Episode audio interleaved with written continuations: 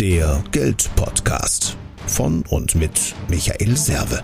Für mehr finanzielle Gestaltungsfreiheit und einfach genügend Geld auf dem Konto.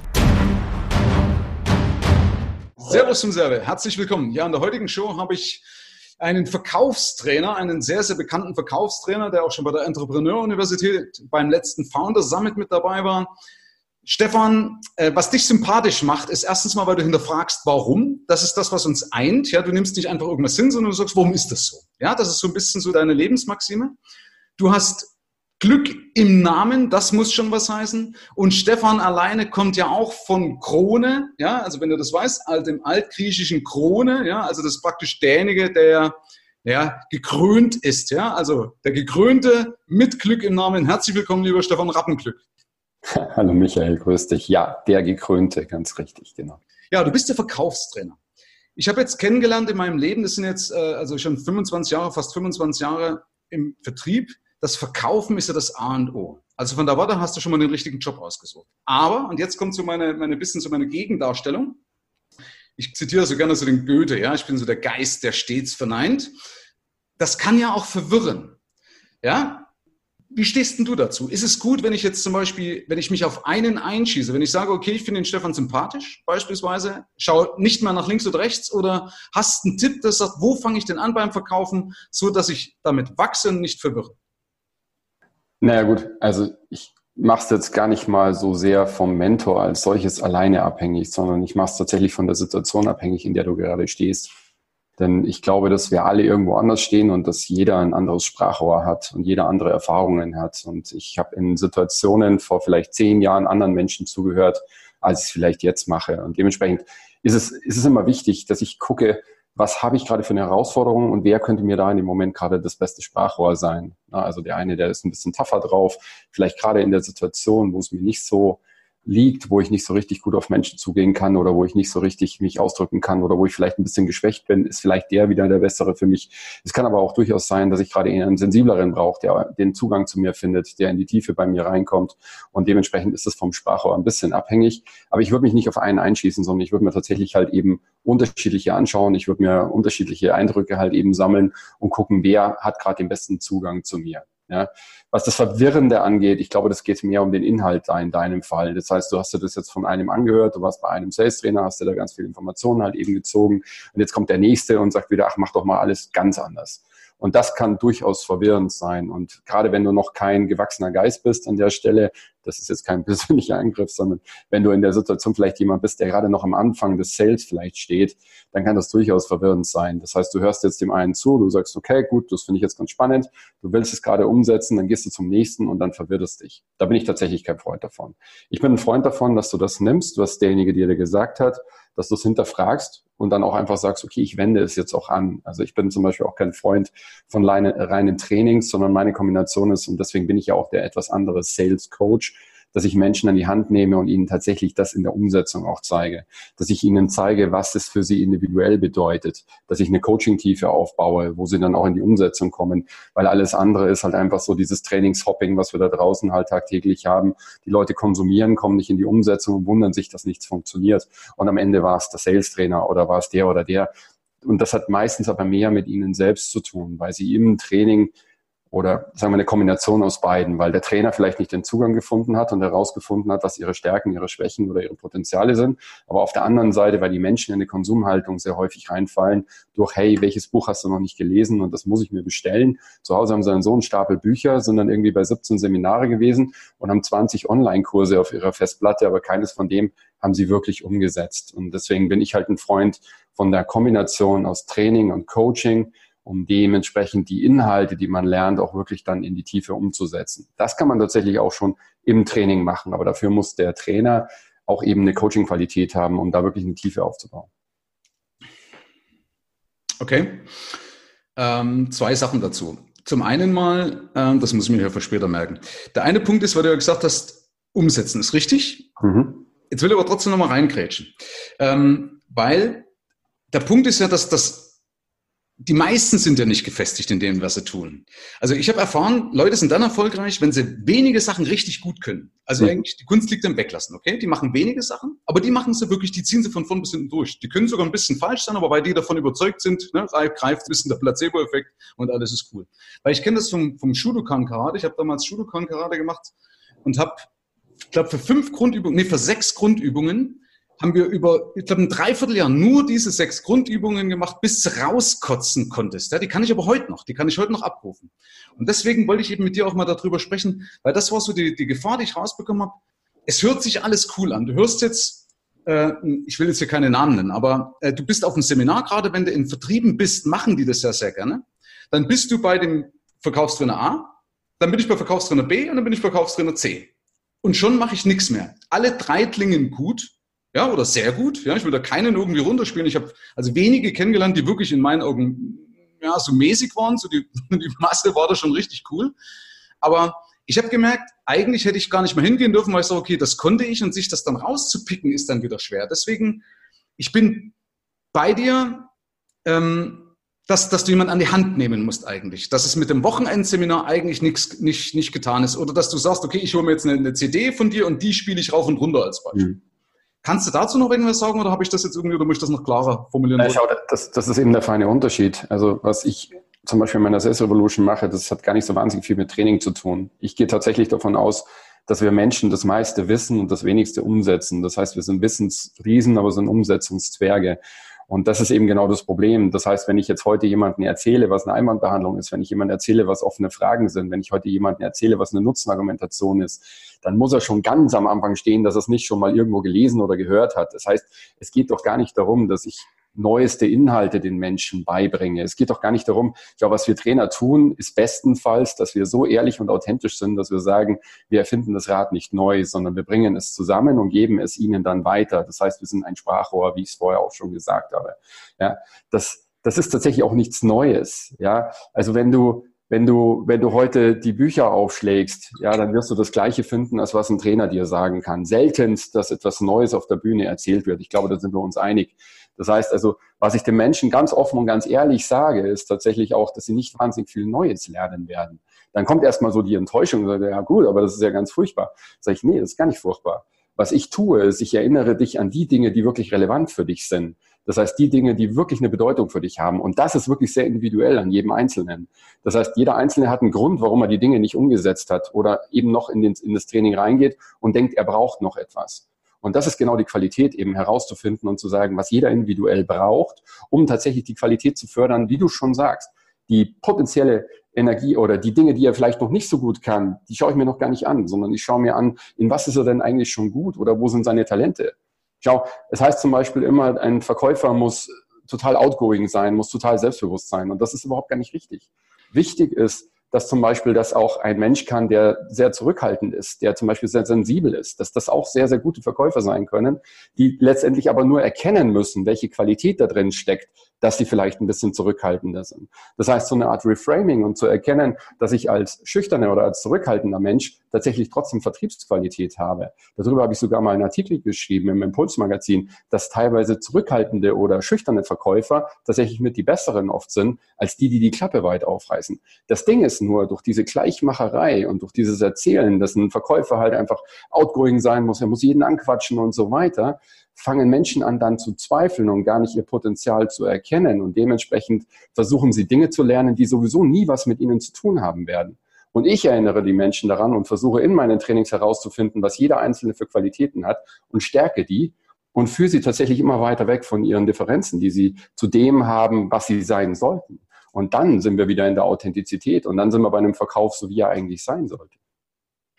Ja, richtig, finde ich gut. Also im Endeffekt, ich bin ja auch davon überzeugt, wir können ja intuitiv schon verkaufen. Das siehst du, jeder, der Kinder hat, du hast ja selber auch, bist stolzer Papa. Ich weiß bei meiner Tochter, die verkauft mir ja auch nahezu alles. So, und ich glaube auch, wenn wir nur lernen, zum Beispiel aus meiner Sicht wieder hinzuhören, wenn ich weiß, okay, was will ich, was will der andere? Wie kriege ich jetzt einen Konsens? Ja, wenn ich mir lerne, mich auf dessen Stuhl zu setzen, also eben nicht, wie, so, wie du sagst, auch so, so wie manche Hardseller auch sagen, ne? so ein Elefant im Porzellanladen und sagen, du musst, wer das drauf steht, gibt es Leute, die sagen, ich muss geführt werden. Das sind aber vielleicht auch die, die dann sagen, okay, wenn einer vorne steht und sagt, diese Richtung 500, die marschieren dann auch Richtung Stalingrad und hinterfragen erst, wenn es zu spät ist. Ja?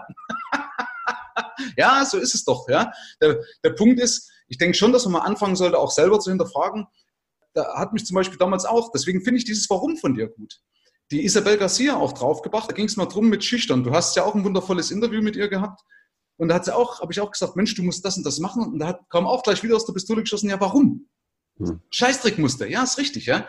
Wenn ich merke, ich kann das nicht so verkaufen, dann muss ich überlegen, okay, wie habe ich denn sonst immer verkauft? Wenn ich denn weiß, dass ich mein Leben lang eigentlich immer verkauft habe. Ich habe meiner Partnerin verkauft, dass ich der richtige Partner bin, außer ich habe mich eingekauft, ne, gibt's ja auch. Aber, aber in der Regel besteht alles irgendwie aus Verkaufen.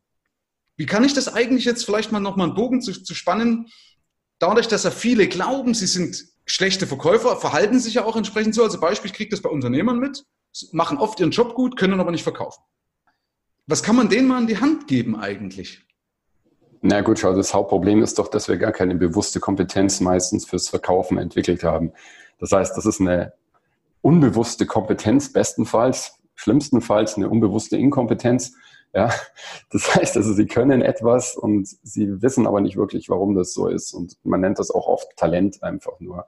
Und mhm. dabei belassen wir es dann auch ganz gerne. Das heißt, die kriegen ihr ganzes Leben auf die Schulter geklopft. Dann sagt man ihnen, hey, du bist ein Verkaufstalent. Okay. Und dabei belassen sie es dann auch. Dann lernen sie noch ein paar Phrasen auswendig, gehen nach draußen, nutzen die. Und bestenfalls funktioniert's. Ja, bestenfalls landen sie bei einer Firma, bei einem Produkt und sagen dann auch immer so, naja, du kannst ja nur das verkaufen, was du liebst und was du selber auch benutzt. Ja, so Geschichten gibt's ja da draußen immer. Aber das Problem ist, die haben nie eine bewusste Kompetenz entwickelt. Also sie wissen nicht wirklich, was von dem, was sie da tun, führte dazu, dass sie den Abschluss haben. So. Was dann aber wieder zur Folge hat, dass wenn sich dann irgendwie das Fahrwasser verändert, das heißt die Produkte sich verändern, die Führung anders wird, das Pricing sich verändert, der Markt schwerer wird, es vielleicht zu einem Verkäufer und nicht äh, zu einem Einkäufer und nicht zu einem Verkäufermarkt wird, und dann fällt es denen unglaublich schwer. Dann ist jeder schuld, aber nicht sie.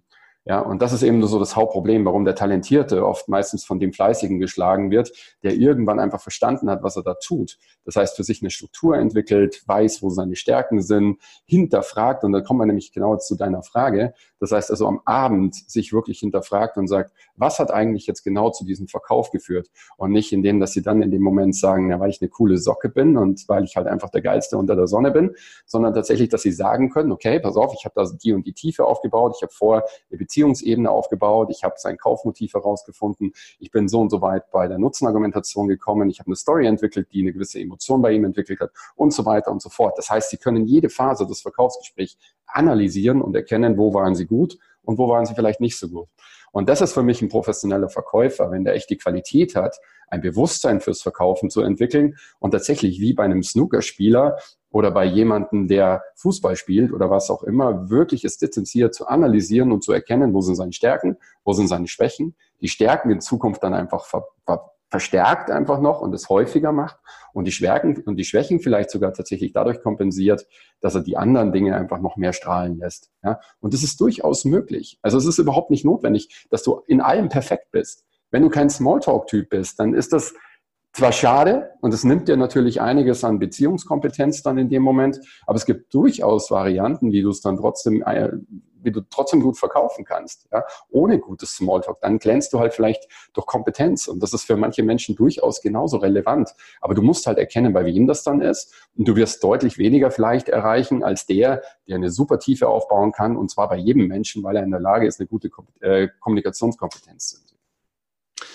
ja, da hast du recht. Also es gibt ja so diese klassischen Menschenfänger, ich gehöre nicht dazu. Zu mir sagen sie auch oft, dass beim zweiten, ach Michel, du bist ja gar nicht so ein Arschloch. Ja, ich weiß nicht, ob sie da recht hatten, aber mach mal weiter. Liegt aber an meiner Vergangenheit. Ich bin mal massiv enttäuscht worden, dann baue ich so einen Schutzpanzer auf. Ja, das heißt, ja. ich habe dann echt, wenn ich irgendwo hingehe zu fremden Menschen, einen Schutzpanzer, ja, den, äh, den haben polnische Jungfrauen, äh, haben den praktisch angestrichen, verstehst, da kannst du dagegen pingeln, der prellt oder perlt rücklast oder rückstandsfrei ab. Nein, die Metapher habe ich von einem Kollegen geklaut. Ähm, ja, aber ist so, und dann muss man überlegen, okay, also ich kann zum Beispiel, ich kann das nicht so, so, so ein Smalltalk, ja, bin ich nicht der Smalltalk-Typ. Wenn ich das verkrampfen würde, vielleicht könnte ich es üben, aber man würde merken, es wäre extrem hölzern, wenn ich das machen würde, ja. Aber was ich zum Beispiel, das habe ich mir auch antrainiert, man kann den Leuten das sagen, sagt, du, pass auf, sorry, Ja, das ist, war früher mein Fehler. Ich habe das nicht kommuniziert, sondern mittlerweile sage ich, du, pass auf, sei mal bitte nicht böse. Ich bin da nicht der Typ für, ich bin da schon mal enttäuscht worden. Ich brauche da eine gewisse Bühne, eine gewisse Plattform, dann funktioniere ich erst. Das ist ein Punkt, was ich an die Leute appellieren würde. Sprecht doch ruhig mal über ihre Gefühle. Und ich glaube, da bist du auch eher so ein Typ, weiß nicht, ob ich dich da jetzt richtig einschätze, zumindest, dass man, dass man mal offen kommuniziert. Und das passiert eben mit dem, wenn ich sage, warum eigentlich. Ja, wenn ich genau das immer sage, warum, wer sagt das? Wo steht das? Ja, äh, wer hat das in Stein gemeißelt? Ja, und selbst wenn es in Stein gemeißelt ist, warum kann ich es nicht anders machen, wenn doch mein Gefühl ein ganz anderes ist? Ich finde übrigens auch ganz spannend, dass du das angesprochen hast mit bewusster Kompetenz. Hatte ich mal eine Folge drüber gemacht, weil ich das vom Rennfahren kenne. Da habe ich das erklärt mit dem Rennfahren, weil wenn du zum Beispiel ein Setting von einem Rennauto veränderst, dann machst du nicht alles und fährst, sondern du machst einen Punkt, fährst, machst sie wieder zurück, machst den nächsten. Oder so. Also zumindest, dass ich immer genau nachvollziehen kann, was ist jetzt, warum passiert. Ja, dass ich also Ursache und Wirkung genau ausmachen kann. Finde ich gut, also danke nochmal für den Hinweis. Sehr, sehr schön. Weil das, dass mal Leute anfangen zu, zu selbst oder selbst zu reflektieren und überlegen, okay, das habe ich gemacht, das hat zu dem Ergebnis geführt. Kann ich das festmachen? Kann ich das reproduzieren? Kann ich das wiederholen? Also was halt wichtig ist, ganz entscheidend, was du vorher gerade gesagt hast, und da hast du mich teilweise schon richtig auch erkannt. Also ich bin durchaus ein Freund, Dinge offen anzusprechen, auch mal zu sagen, hey du, das, das liegt mir nicht oder hey, ich bin heute nicht gut drauf oder sowas. Das kann man durchaus sagen. Das hat was mit Authentizität zu tun oder hey, auch mal sein Tattoo zu zeigen und einfach zu sagen, ich bin Mensch und das ist auch gut so. Ich meine, ich baue mich nicht mehr in Schlips rein. Ich bin nicht der Typ dafür. Ich war es jahrelang, aber ich habe für mich einfach festgestellt, dass ich das nicht brauche und dass ich meine Menschen auch so abholen kann. Aber was, was halt natürlich ganz entscheidend ist immer, ähm, es hat ein bisschen mit dem Glaubenssatz zu tun. Wenn du natürlich sagst, du bist kein Typ für Smalltalk, dann hast du recht. Ja, ob du es glaubst oder nicht glaubst, weißt du selber, du wirst recht haben. So, jetzt ist die Frage, wenn du wüsstest, dass du diese Kompetenz entwickelst, jetzt kommen wir nämlich zu einem ganz wichtigen Punkt. Wenn du wüsstest, dass man diese Kompetenz entwickeln kann, würdest du es dann machen wollen? Das heißt, wir sind bei er kann nicht oder er will nicht.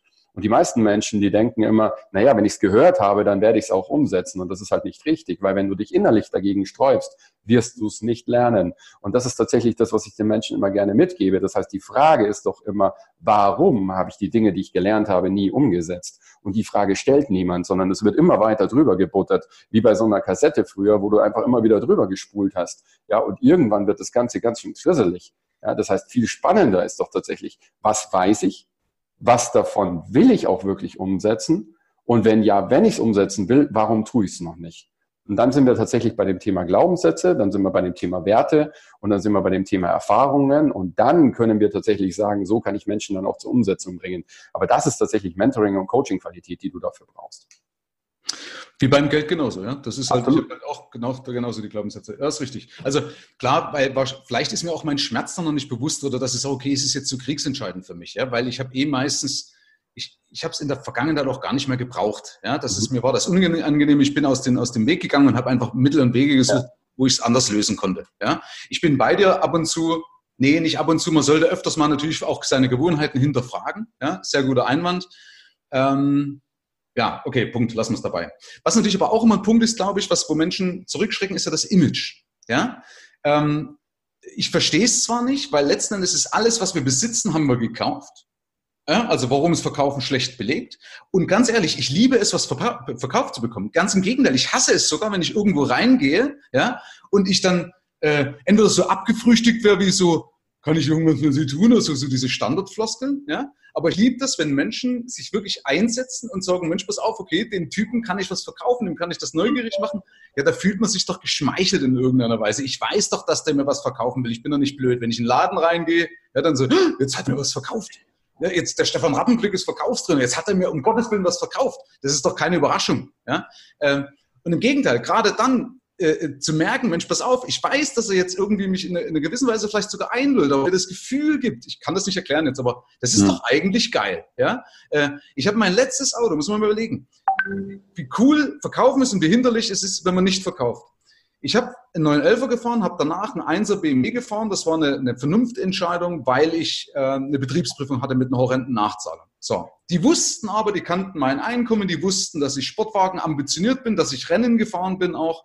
Und dann habe ich dort nachgefragt, dann wollte ein neues Auto oder habe auch zum Beispiel ein Leihauto. Genau, geben Sie mir ein, ein, wie heißt das Ding hier? Diese kleine Möhre, die bei BMW mit drin ist. Komme ich gar nicht drauf. Mini. Mini? Mini, ja, genau. Ja.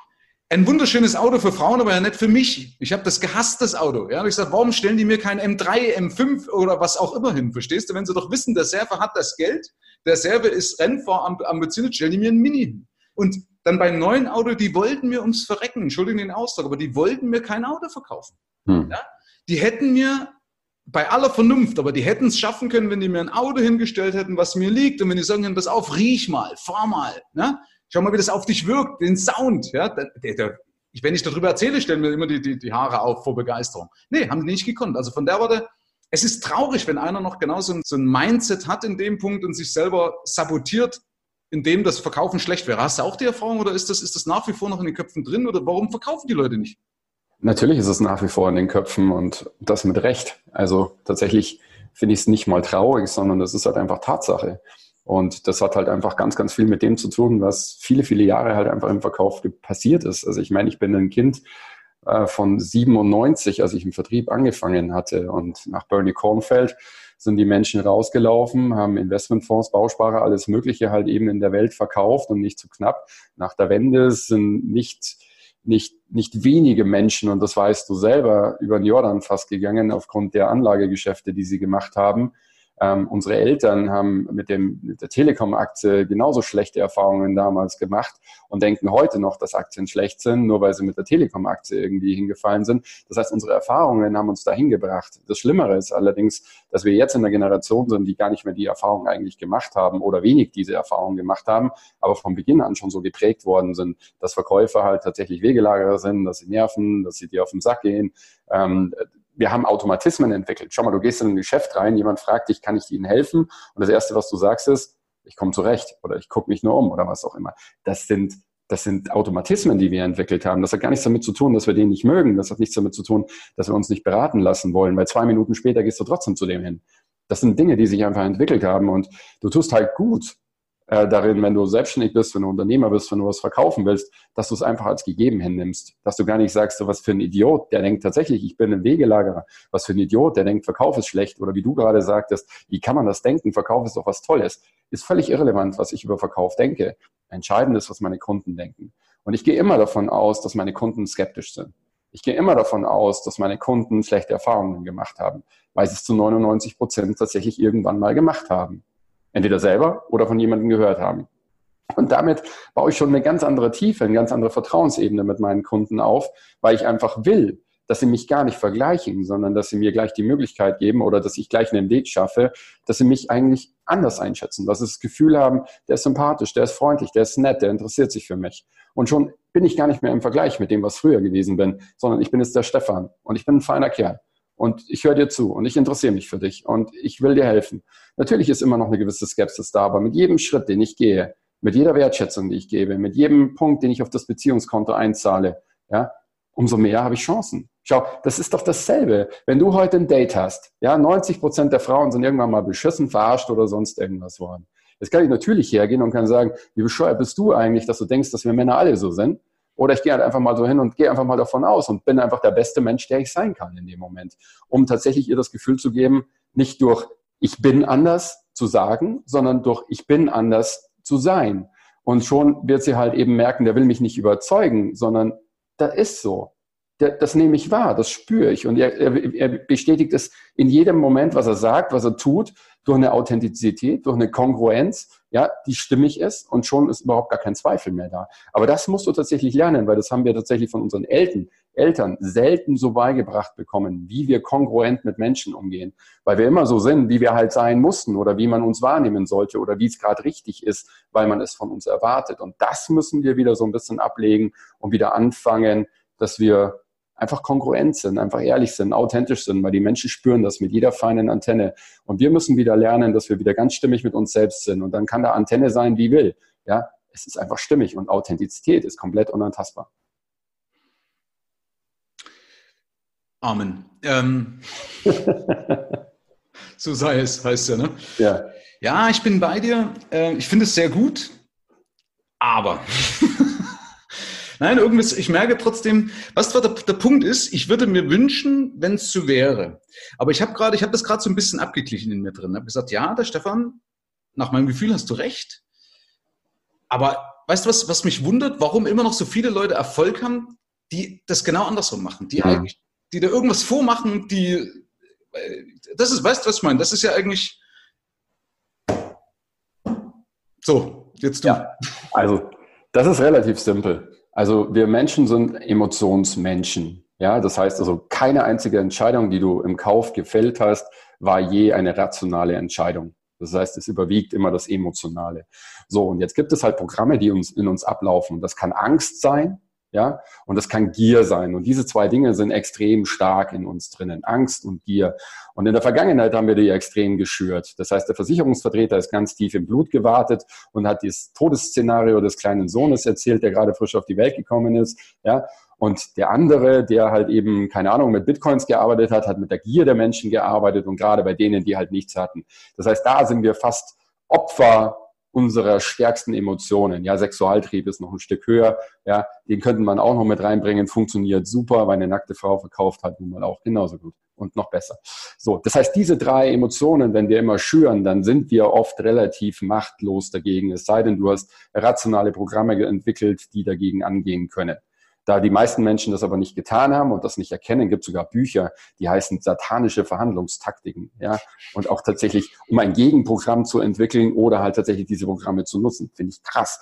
Aber es ist so. Wir reagieren darauf. Und je mehr das jemand schürt und je stärker das jemand kann und rhetorisch geschickt damit ist, umso mehr kann er natürlich erreichen. Jetzt kommt das Aber. Das Problem ist, dass diese Menschen das zwar einmal machen, aber die Stornoquote, sie sind exponentiell hoch, weil die Menschen dann hinterher ins Nachdenken kommen. Das heißt, es kommt dann sehr, sehr häufig dieser Kaufkater. Die Leute wollen aus den Dingern wieder raus. Es geht der Krieg los. Das heißt, du wirst nie jemand auf Dauer dadurch binden können, weil irgendwann kommt das Erwachen dahinter. Das ist das Erste. Und das Zweite ist tatsächlich, du verlierst halt tatsächlich ganz, ganz weit, weil natürlich die, naja, die, die, die Mundpropaganda natürlich nicht die beste ist. Das heißt, die reden natürlich auch darüber und erzählen auch, wie du sie unter Druck setzt und so weiter. Aber ich gebe dir vollkommen recht.